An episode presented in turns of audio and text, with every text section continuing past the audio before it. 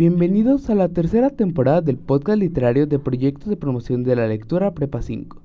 Durante este semestre presentamos El Mundo Oculto, las raíces de México en su tercera edición, proyecto en el que semana a semana continuaremos compartiendo las leyendas de algunos rincones de México, así que atentos y escuchad.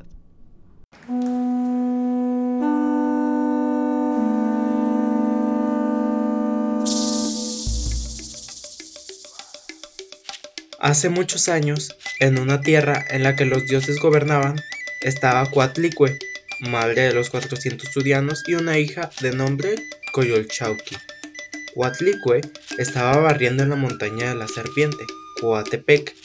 Sobre de ella cayó un plumaje el cual ni corta ni perezosa tomó y guardó en su seno. Cuando terminó de barrer buscó el plumaje y no lo encontró. En ese momento quedó embarazada. Cuando sus 400 hijos se enteraron de esto, se enojaron, ya que el embarazo los deshonró, porque nadie sabía quién era el padre de la criatura. Entonces Coyolchauqui les dijo, Hermanos, ella nos ha deshonrado. Hemos de matar a nuestra madre, la perversa que se encuentra ya encinta. ¿Quién le hizo lo que le lleva en el seno? Cuando Coatlicue se enteró de esto, se puso muy triste pero su hijo Huitzilopochtli, quien estaba en su seno, la consolaba diciéndole, No temas, estarás bien, sé lo que debo de hacer. Entonces, Coatlicue se calmó. Mientras tanto, los 400 surianos, alentados por Koyolchowski, estaban listos para darle muerte a su madre, pero uno llamado Huahuitlicac los traicionó.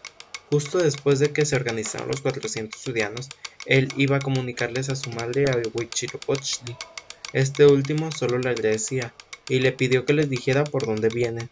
Cuando los 400 estudianos dirigidos por Coyolchauqui estaban lo suficientemente cerca de ellos, en ese momento nació Huitzilopochtli, vestido con un traje de guerrero, con un escudo de plumas, dardos, dardos azul, plumas finas, el cuerpo pintado de color azul y armado con la Cihuacuatl, la cual era una serpiente de fuego que le obedecía. Con esta misma hirió a Coyolchauqui, le cortó la cabeza y las extremidades. Sus extremidades rodaron hacia abajo de la colina, mientras que su cabeza quedó abandonada en la ladera del Coatepec. Entonces Huitzilopochtli se levantó y dio caza a los 400 sudianos. Ellos intentaron defenderse o herirlo, pero fue inútil.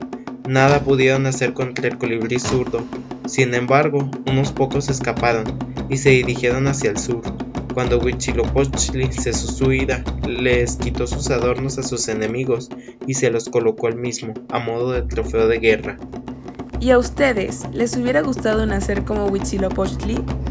Nos vemos en la próxima emisión de El Mundo Oculto, las Raíces de México, de proyectos de promoción de la lectura por Prepa 5.